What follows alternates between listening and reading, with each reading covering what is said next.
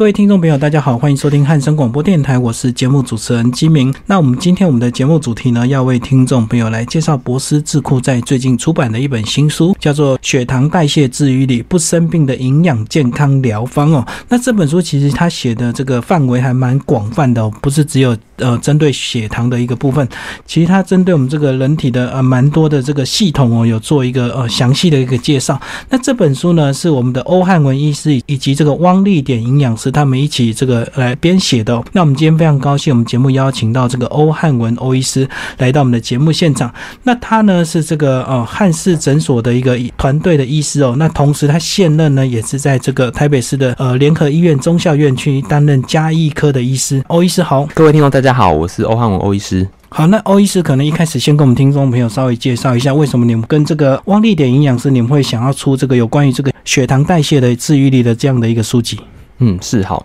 那其实的话呢，嗯，不知道大家之前有没有看过一些新闻？其实全亚洲目前最肥胖的国家，其实是在台湾呐。那其实肥胖一个关键，大概就是说我们血糖控制不好啊，好，或是胆固醇控制不好等等。所以的话呢，其实，在真的进入糖尿病之前，我们血糖开始会出现一些比较不稳定的状况。那以目前的医学来说，都比较像是一个等待的医学。就比如说，我等真的血糖超过一百二十六之后。我才会去用一些药物治疗，因为当你进入糖尿病了，但其实，在一百到一百二十六之间呢，那其实我们叫做所谓的血糖不耐症。那过去的话，目前的医学说啊，你就等嘛，就等到真的糖尿病再来吃药。那要不然就是叫你说自己生活形态调整，但是很多人都不知道生活形态该怎么去调整，或者是说要需要做一些检查等等之类的，才可以，那才可以在这中间说，其实还是有一些方法可以去帮忙做逆转的这样子。所以这样讲，就是血糖如果升高，可能会造成糖尿。病那如果真的已经到了升高变成糖尿病的话，一定要吃药控制，对不对？他已经不会自己再降回去了。对，那时候就变成比较不可逆的状况。但是就在我们所谓刚提到的血糖不耐的状况的时候，还是有机会可以逆转的。所以这个就是关于这个血糖的代谢的一个重要性哦。那接下来欧医师就帮我们稍微介绍一下这个以预防医学的一个角度哦，在血糖开始已经稍微要偏高的时候，我们要开始怎么样来注意？好，没问题哈。那其实话呢，在我们血糖一开始有比较偏高的时候。那其实我们还是有一些比较特殊的检查啦，其实说可以去看一下这样。那比如说有时候我们可以去看，比如说我们的胰体内的胰岛素的浓度，好如果比如说胰岛素的浓度比较高的时候，好，那就代表说我们就会出现一个现象叫做胰岛素抗性啊。那胰岛素抗性的话，白话一点来讲，就是说我们身体需要更多的胰岛素才可以帮血糖降到一个正常的范围。所以就说那个胰岛素的敏感度比较不够，所以身体需要控需要分泌更多的胰岛素，好才能去增加。好，所以就比如说我可以做一些胰岛素的检查，或者是说我可以。看一些血液里面的，就说嗯，已经被那个糖分去攻击的一些身体的组织，它叫做比如说那个糖化蛋白质或我们常听到的糖化血色素。那其实呢，这些检查都可以知道说我们体内是不是有摄取太多的糖类，好去攻击我们体内的组织。好，那再的话，你要说怎么去预防？好，怎么去预防？因为其实，在还没有吃到药物之前的话，其实是有一些目前有一些比较草本的东西都可以做预防。好，像比如说中医的黄连，好，中医的黄连其实是一个相当不错的东西。好，它其实的话，目前呢证实的话，其实跟一些降血糖的药物效果都差不多。再就是我们常吃的苦瓜，苦瓜其实苦瓜里面有个。成分叫苦瓜生态，好是一种蛋白质，其实它也是可以好帮助我们血糖好做一些调节。对，然后再来的话呢，就是像我们常吃一些含有铬的食物啦，好就是一个金属的那个铬，好含含铬的食物的话，其实这些都会让我们的那个血糖好都可以恢复一些平衡。这样，那再来的话呢，刚刚提到是营养品的部分，再进入饮食的部分，好饮食的部分的话哈，其实大家都可以上网去搜寻，好我们有个叫做那个低 GI 的饮食哈，所谓的 GI 的话就是叫做升糖指数。好，就是说这些食物话吃到我们身体里面去，会让你的血糖上升多少？这个叫做一个升糖指数，所以可以去找类似叫做低升糖指数的。那其实，在我们这本书的后面的话，其实都会有一些饮，有一些食谱啦，饮食，对，其实大家都可以参考一下这样。所以，这个听众朋友如果有兴趣找这本书来看，除了前面有一些呃医疗知识的一个传递之外，其实后面还带一些食谱。那这个食谱呢，呃，就是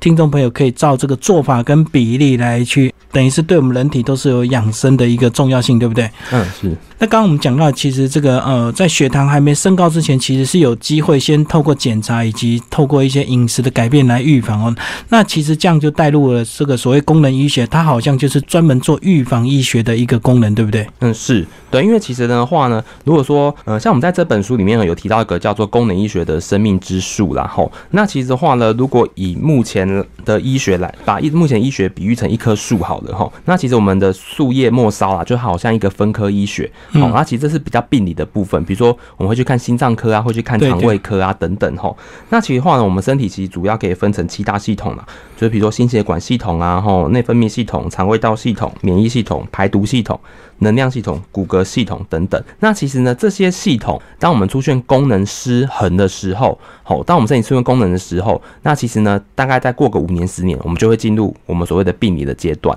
所以呢，功能医学就是说，我们在处理这些所谓的功能失衡。好，那这些功能失衡要怎么去评估？就是透过一些比较特殊的功能医学检测。那要怎么去治疗的话，大概就是透过一些营养素啊等等。但当然是最根本的话，还是要透过我们的生活形态了。嗯，其实生活形态就像一棵树的树根，其他就是他们。我们的树根就是我们的那个根本所在了，对，所以我们的运动啊、饮食啊、哈、压力啊、人际关系，甚至我们的基因，好，甚至我们生活的环境，这些污染都有可能造成我们所谓的功能失调。所以，只要我们的生活形态有一些变化，或者是也许是基因，也许是遗传，对不对？嗯。所以造成我们的这个先天可能有些缺陷，或者是后天失调，那就会影响到我们的一些这个七大系统。那这个七大系统就会带出很多病理的病，对不对？对，就会带出许多不同。的疾病啊，那其实基本上就像我们中医的概念常常常讲说，我们人其实是个个体。那就西医的观点来讲，其实我们常会把人切割成像我刚刚提的很多 很多医学这样子，什么科什么科这样子。那其实的话，人其实是一个整体，这些系统其实会彼此影响的。对，就像比如说，其实我们肠胃道系统，目前有些研究会发现说，哎，它其实跟我们的那个跟我们的脑部有关。好，所以可能造成肠胃道不好，可能造成一些情绪方面的问题。那甚至肠胃道不好的话，目前也有研究说跟我们心血管疾病也是有问题的。然后刚介绍到这个七大系统哦，那其实呃，那以这本书来讲，血糖代谢的话，它是比较偏向哪一个系统？其实呢，我们会放在心血管系统里面。其实心血管系统里面有个叫心血管代谢系统啦。好，那的话呢，其实就是说血糖比较高的人，吼，其实这几年会发现说，其实它跟心血管疾病都还蛮有关系的。过去我们都会认为说心血管疾病跟胆固醇好比较有关系。那这几年的话，包括美国的一些心脏科学会，或是台湾的一些好一些权威专家，就开始帮胆固醇去做一个洗清冤屈的哈，就是做证明，就是说哦，其实胆固醇食物中的胆固醇并不是造成哦，就是说并不是造成这个心血管疾病的一个元凶啊，其实就是一些血糖控制不好，常常吃一些淀粉类好淀粉类，或者是一些高含糖的食物好，这些都容易造成一些心血管哦，所以不是胆固醇影响，反而是血糖影响。对，好，那是不是就来欧医师要帮我们介绍这个？那血糖是什么？透过什么管道去摄取进来？然后怎么样叫做过量呢？然后过量哈。好，那其实的话呢，糖哈，因为其实糖这个东西，其实在大概在一万年前，其实这个东西就就出现了啦。好，是在那个新几内亚的一个小岛上。好，那当时的话，那边就是种甘蔗。好，种甘蔗，然后从大家去吃甘蔗，就大家以前小时候吃完都是甜甜的，对。然后他们就觉得哇，这个东西是很清凉哈，觉得很舒服。那之后呢，就慢慢开始传传到印度去。那传到印度去之后呢，那印度那时候有把糖来当做种药，因为他们就觉得说这个糖啊，吃了之后心情会很很开心，所以可以治百病解千忧啦。好，那就目前的研究来讲，我们会发现说，其实糖这个东西在我们脑部的那个活药程度啊，其实跟骨科碱、跟海洛因其实差不多的。所以吃糖是真的会让人兴奋这样子。那再来的话呢，糖啊，就慢慢就借着哦丝路啊，然后比如说传到中国去，那再借着十字军东征，再传到欧洲去，好，然后就在这样慢慢的演化哈，然后大概包括就哥伦布去找新大陆的时候，其实也是在找一个地方可以去种甘蔗，然后形成这个蔗糖这样子吼。那其实呢，就人类这个演化角度来讲话，其实呢，糖啊。好，糖吃到身体里面去之后，哈，在我们身体里面演化之后，会发现糖这个东西会在肝脏转变成脂肪储存起来，好，转变成脂肪储存起来。所以话就是说，这个糖啊，好，这个糖就是说我们最常我们最常见到就是说甜甜的东西，那就是有糖嘛。是好，那再来的话呢，淀粉类的东西，就比如说我们的那个米饭啊，哈，米饭就是蛋糕啊、面包啊，哈，这些等等，其实这些都是淀粉的来源啦，哈。那其实的话呢。米饭其实目前还 OK，那目前的话会发现说有个东就是小麦啦，哈，那小麦这个东西其实是很多疾病的元凶，嗯，哦，那大家可能会觉得说，很很奇怪，过去就是。我们其实大概在唐朝的时候，其实就已经有在种植小麦了。那为什么会变成这样？那其实就是因为目前基因改造的农业太多，然后就是不好的小麦，就对。不好的小麦，对现在的小麦比起过去啦，尤其是美国那边进口的小麦，比起过去的小麦，它的长它的长相已经越来越矮了，因为为了快速收成，嗯哦，对，那所以的话，就是这种基因改造后的小麦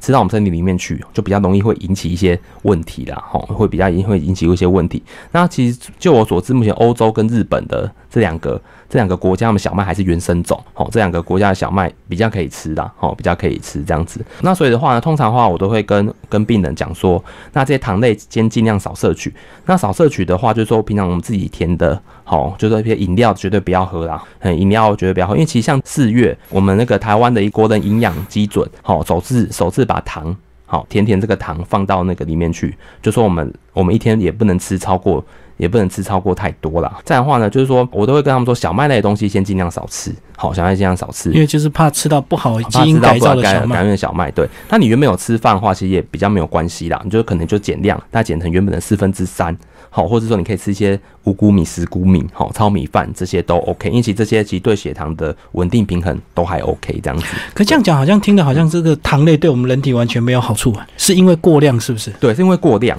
对，那所以的话呢，过去我们都会觉得说，我们可能糖类这个五谷根茎类，就是糖类，可能在一天的一天的摄入量大概要占五十到五十五帕哈，就我们一整天的热量摄取。那其实目前的研究会比较建议大概要降低，降低大概到四十四十 percent 左右。那如果听众朋友你不知道那个量，简单的讲就是说，假如你喝一杯这个手摇杯的糖类，其实就会超过我们一天的量，对不对？对，其实的话呢，如果以以一杯全糖的多多绿来讲，好，一杯全糖多多绿来讲，它里面可能就含有十二克方糖。是，那我们目前的那个国民营养基准的草案，好，目前是规定大概，如果你一个人一天可以摄取两千卡的话，那大概只能摄取十 percent，十 percent 的话大概就两百卡。那两百卡的话，其实我帮大家算了一下，大概只能吃十克方糖啊，只能吃十克方糖。对，所以你看喝一杯全糖的多多绿就超过这个范围。对一杯就超过你一天的量，而且你在这一天当中，呃，也许还会喝好几杯其他的饮料，或者是你在食物中也也可能会含有其他的糖类，会造成你这个身体负担。而且呢，在这个在这边，我们先岔开一个话题，我我最近看到 FB 有人在分享一些，我不晓得是不是乐色农场是不是讯息啊，反正他就说有一个人呢，他测试他连续三十天不喝糖，然后身体就发生惊人的变化。是。我不知道欧医师有没有看到这样子，有我看到是不是真的三十天，然后你身体就会产生惊人的变化？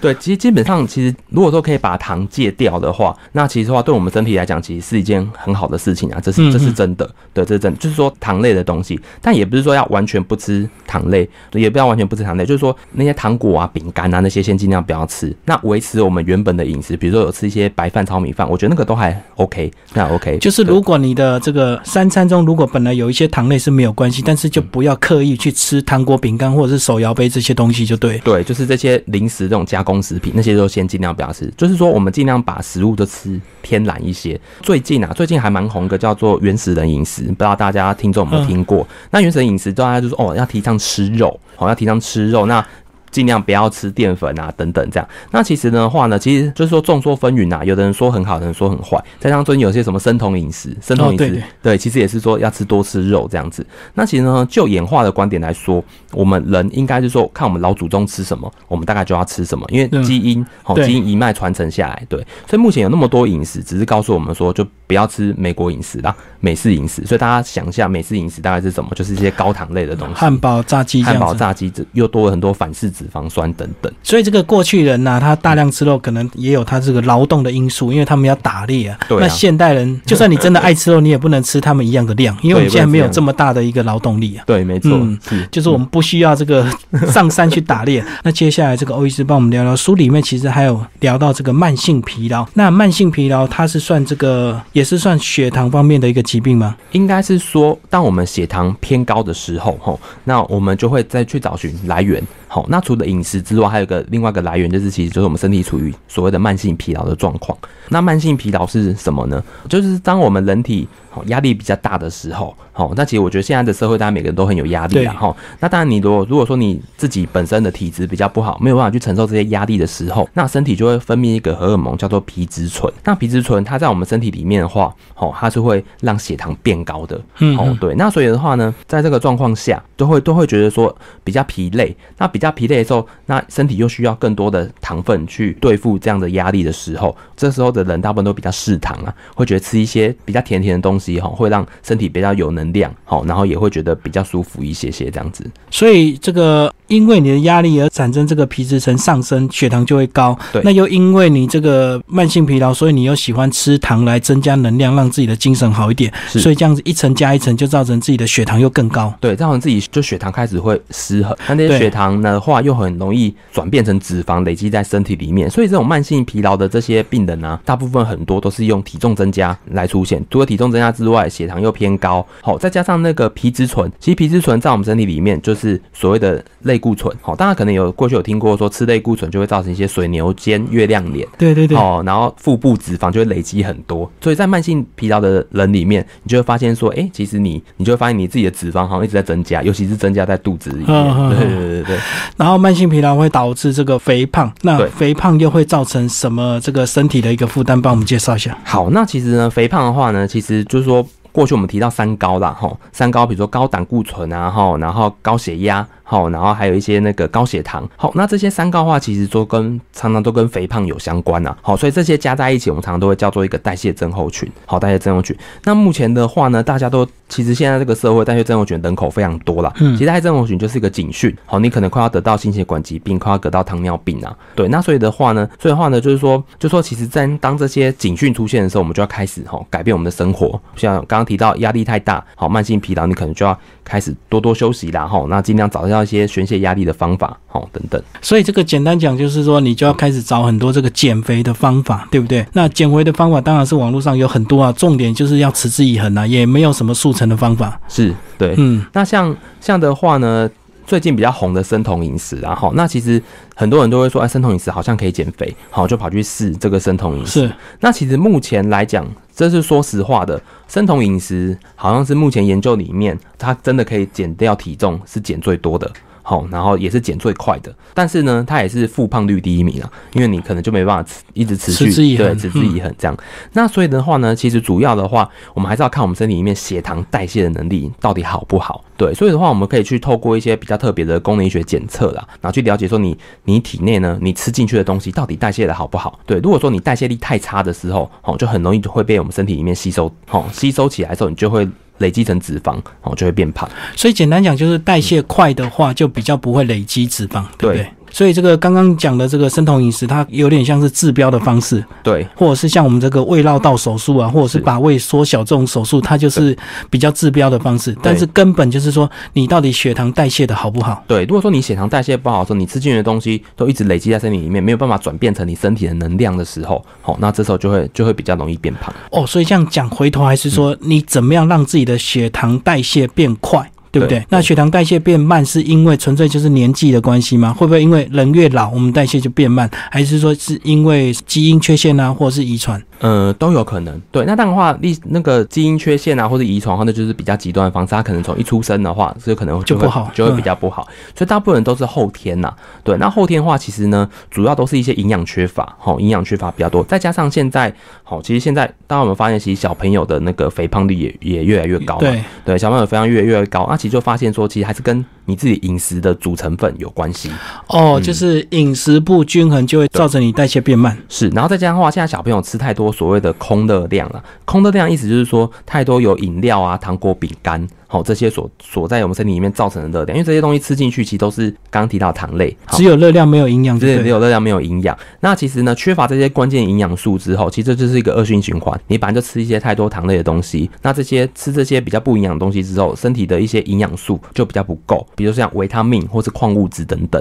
那这营营养这些维他命跟矿物质呢，它其实在我们身体里面血糖代谢一个很重要的关键呢，它就是一个嗯帮助我们身体里面代谢的一些酵素或是一些关键因子。那你都缺乏了。当然，身体的代谢就会变差哦。所以这样讲，真的还是要透过一些预防医学、功能医学的一个检查，才能够找到这个你到底是哪里的营养成分不均衡，对不对？对。那其实的话，现在很多人都会去就是盲目的买一些维他命来吃啦。好，那其实的话呢，有时候你根本没有透过检测的时候，你也不知道你到底缺了哪些营养素。大家都可能会买一些综合维他命、啊，乱补就对都会乱补。对，那乱补的话，其实你也可能也没有补到关键你所需要的东西，也许是你多的又补的更多，这样子又造成身体的一个。也有可能造成身体的负担。所以这个功能医学还是有它的一定的重要性，对不对？是没错并不是说什么事情你都要因为这个生病才去看医生。对，那所以的话，我们就是说，我们在讲说，哎、其实当你的心血管好，心血管疾病好，它从你的那个血管的我们的血所谓的血管内皮，它的功能开始出现问题的时候，到真正血管堵起来，至少要十年的时间呢、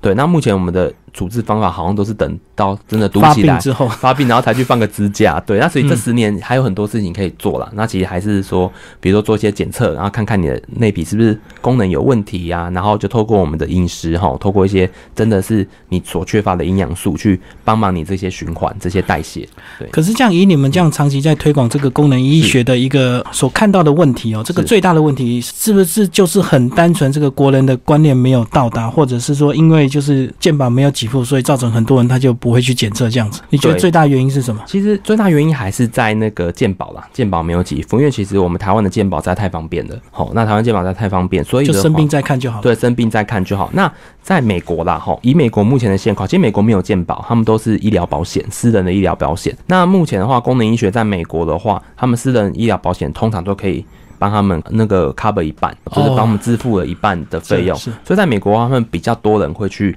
看这个所谓的功能医学门诊。那在二零一五年、二零一四年的时候，美国的一个克里夫兰医学中心，哈，它是全美心血管疾病排名第一，好，然后全美排名第三的医学中心，他们设立一个叫功能医学门诊，好，功能医学中心，然后有个功能医学门诊，然后真的很多人去看啊，听说现在挂号要等到一年之后 你才看得到这样子。因为以这个欧医师刚刚讲的这个，从这个开始有状况一直到发病，可能要长达十年的时间了。对所以假如你这个中间去看的话，其实都会发现问题。对，都会发现问题只。是我们都常常是等待十年后发生了，我们才去看医生这样。是没错。那其实呢，像这本书后面啊，然后我们有放一些问卷啊，自我检测就对，你我们就可以，我们就可以自我检测，我们可以了解说你可能是我们七大系统大概哪一些地方哈，可能也开始出现一些功能失衡啊，这样子。所以每一个系统它都可能会出问题，对不对？这个随着年纪的增长，其实很多事情是逃避不了的。对，逃避不了。所以的话呢，就是有些人可能不想做检测，那其实你们就可以写一下这个问卷，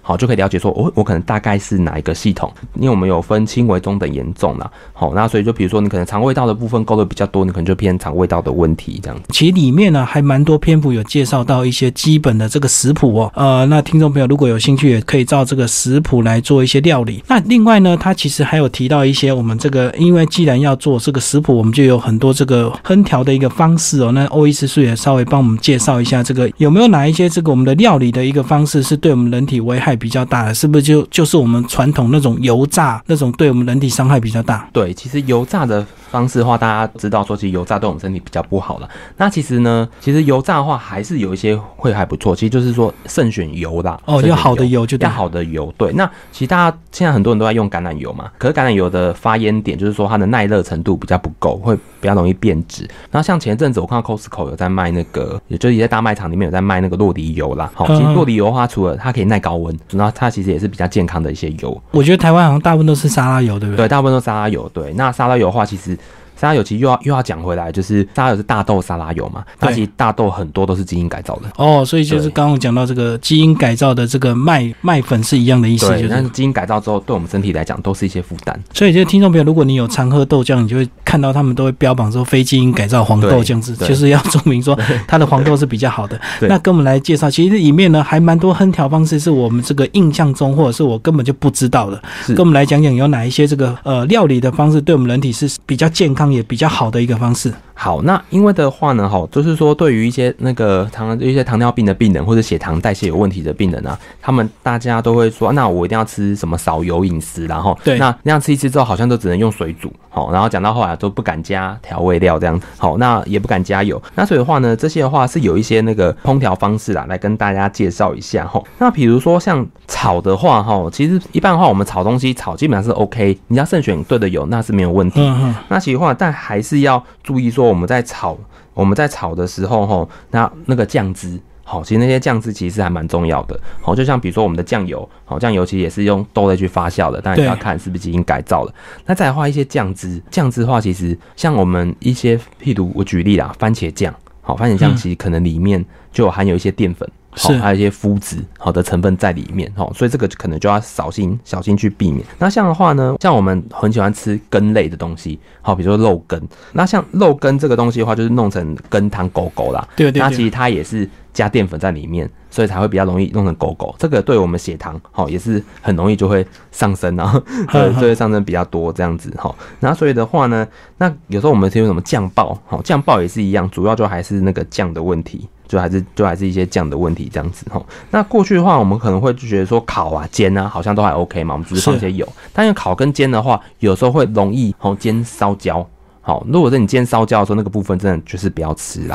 就是要把它移除掉，绝绝对不要为为了对，就不要为了那个，就是不要为了啊，就是要为了省，然后可能就要多吃，因为那煎的地方吃到我们身体里面去，对我们身体来讲是一种伤害。那伤害的时候，哦，就可能会影响到我们的血糖啊。嗯哼，然后这里面其实有提到这个三十五种的美食横调方式的，那这个有这个比较好的就打一个三角形，比较不好的就打个叉叉。对，那听众朋友当然可以找这本书来好好的阅读。那当然是凡事就是控制就是最好了，也不是说这个大火快炒就一定不好。是，只要用好的油的话，还是可以让身体伤害少一点。这样是。那最后这个欧医师帮我们来总结这本书好不好？血糖代谢治愈力。呃，你们写这本书是不是因为现代人真的是有太多人因为这个血糖的问题而造成这个呃疾病的，对，那所以的话呢，基本上像我们代谢啊，哈，或者什么肥胖啊，哈，或者是说我们的心脏病，好，心脏疾病，或者说甚至我们肠道有问题，这可能都是一些血糖所造成的问题了，哈。所以的话，我们常常就会说，你是不是三餐不正常啊？常常会饿肚子啊，又有时候又那个大鱼大肉又吃很饱，好，有些你又常常吃油炸食物，常常吃一些饮料甜点，好，然后所以的话，然后又不运动，可能下班之后就吃这些高热量的，又常常在躺在家里看电视，好，这样子，所以的话呢。呃，有这些生活的话，你可能我们血糖已经造成一些失衡了，这样，那所以的话就会容易引发一些慢性病啊，肠胃道失调或代谢功能失调。那所以的话呢，其实所以现在的话，我会要提倡就是说，我们还是要找健康啦，不是要找疾病。那找健康不是找疾病，所以就是说不要等到疾病发生的时候才去处理。好，所以在疾病发生之前，改善我们的一些生活形态，好，其实是可以逆转疾病的。其实我们刚刚聊到是都是血糖增加会造成，比如说糖尿病。那有没有这个血糖不足？有没有这种症状？呃，有些人的话，他是所谓的反应性低血糖，他可能吃了一个东西进来之后，体内的胰岛素会过度分泌，然后，会过度分泌，然后就会，然后就会造成你的血糖太低然后。有些人是会这样子，但以目前来讲。低血糖都是一些先天的问题，或者说甚至缺陷的问题，或者说长了一些肿瘤，过度的分泌一些那个过度分泌一些胰岛素等等。所以正常人都是血糖过多。对，正常人以目前我们的饮食形态来讲，可能血糖都会稍微偏高。大家如果说自己手边有自己的健检报告，可以稍微看一下。正常值我们是希望血糖在七十到一百之间呢。像我们目前常常会看到很多人都大概九十几。的边缘，哈，这时候其实就要小心了。哦，已经开始再高下去就要吃药控制。哎，再高下去可能就进入所谓的血糖不耐症啊。对，那再。更后面就变成所谓的糖尿病，对。好，那最后这本书呢，其实后面也有一些这个自我检测表，那听众朋友可以照你这个呃真实的这个呃生活状况来勾选，就知道说你大概可能哪一方面会有问题，要稍微注意哦。那另外，其实像像欧医生，你们自己本身呢，你们的这个功能医学的这个诊所，好像也有提供相关的一个检查，对不对？嗯，是没错，对。嗯，那的话呢，除了这些检查之外，那当然有些人可能就不喜欢抽血等等，那其实就是说。先透过这个问卷，那透过问卷先写写之后呢，就可以来就可以来跟一些医生或是营养营养师等等讨论，好看我们生活形态要怎么先去改变。所以等于这个对我们这个人体来讲，做一个全面的一个呃见诊就对了。对，没错，是嗯，就是也不是只有血糖的部分，其实这个可能你我们刚刚有聊到这个呃七大功能，其实可能又是从别的这个部分所造成的这样子。是没错。那一般这个你们在你们那边检查，一直到这个有结果，大概需要多长的一个时间？其实如果说真来做简化，通常是二到三周啦。好，我们就会有一些初步的报告。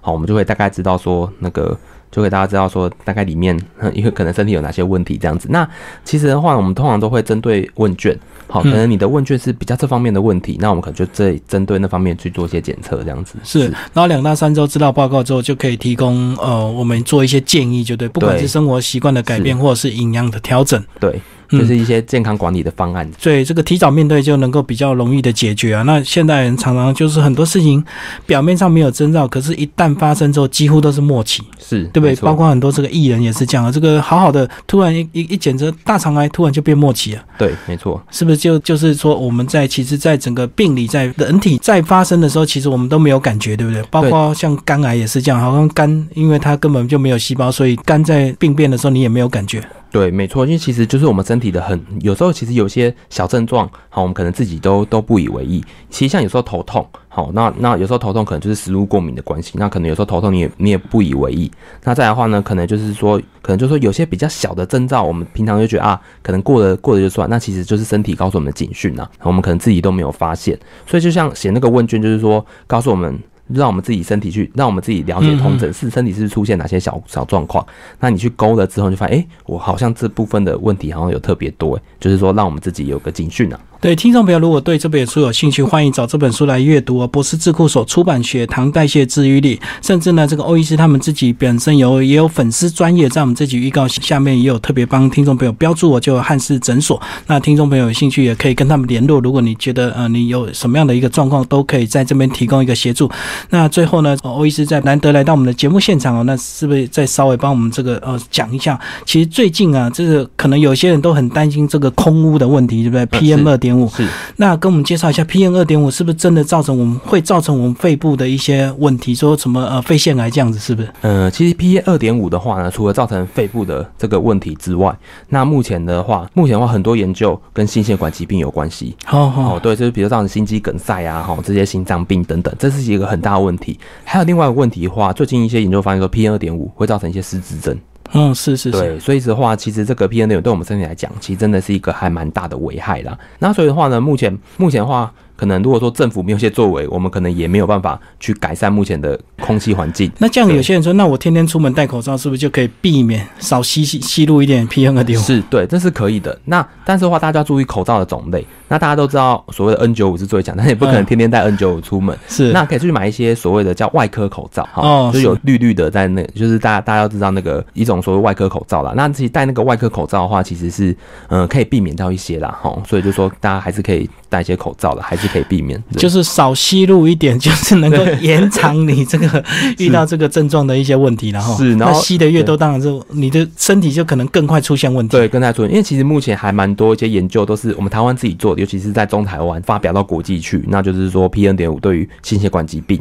好，再来就是失智症，好，这两个其实是一个影响蛮大的问题啦。这样，再来就是说家里可以放空气清净机啦，嗯，对，放空气清净机这样，因为在家里就比较不会戴口罩嘛，这样，所以像有时候有些机车主会戴一些那个布做那个口罩，其实那些都是比较没有用的。哦，就不织布那种，不织布就是哦，外面可能是 Hello Kitty 那种很可爱的图案那种。那种其实其实没有什么用啦。对，还是建议说，目前的话，以预算或者是说，嗯、美观来讲，其实还是戴一般的外科所谓的外科口罩，好，对外科口罩，对对外科那个对那个是最 OK 的，这样而且那价钱其实一般都经济实惠啊，也不会太对贵。对，也不会太贵，是。嗯，这个这个跟我们的听众朋友稍微强调，这个可能最近大家都很担心啊。即使你家里不是住中部，可是常常看到新闻报道，你也会对很担心说，那我们家附近到底有没有 PM 二点五？是没错，那其实现在呢，科技很发达，其实也有那个 PM 二点五的 APP 啊，你也可以随时下载，对，然后，点开之后就看看你家住家附近最近是亮红灯还亮绿灯这样。对，没错，哈。所以大家可以去看那个 APP 啦，然后再决定要不要戴口罩出门。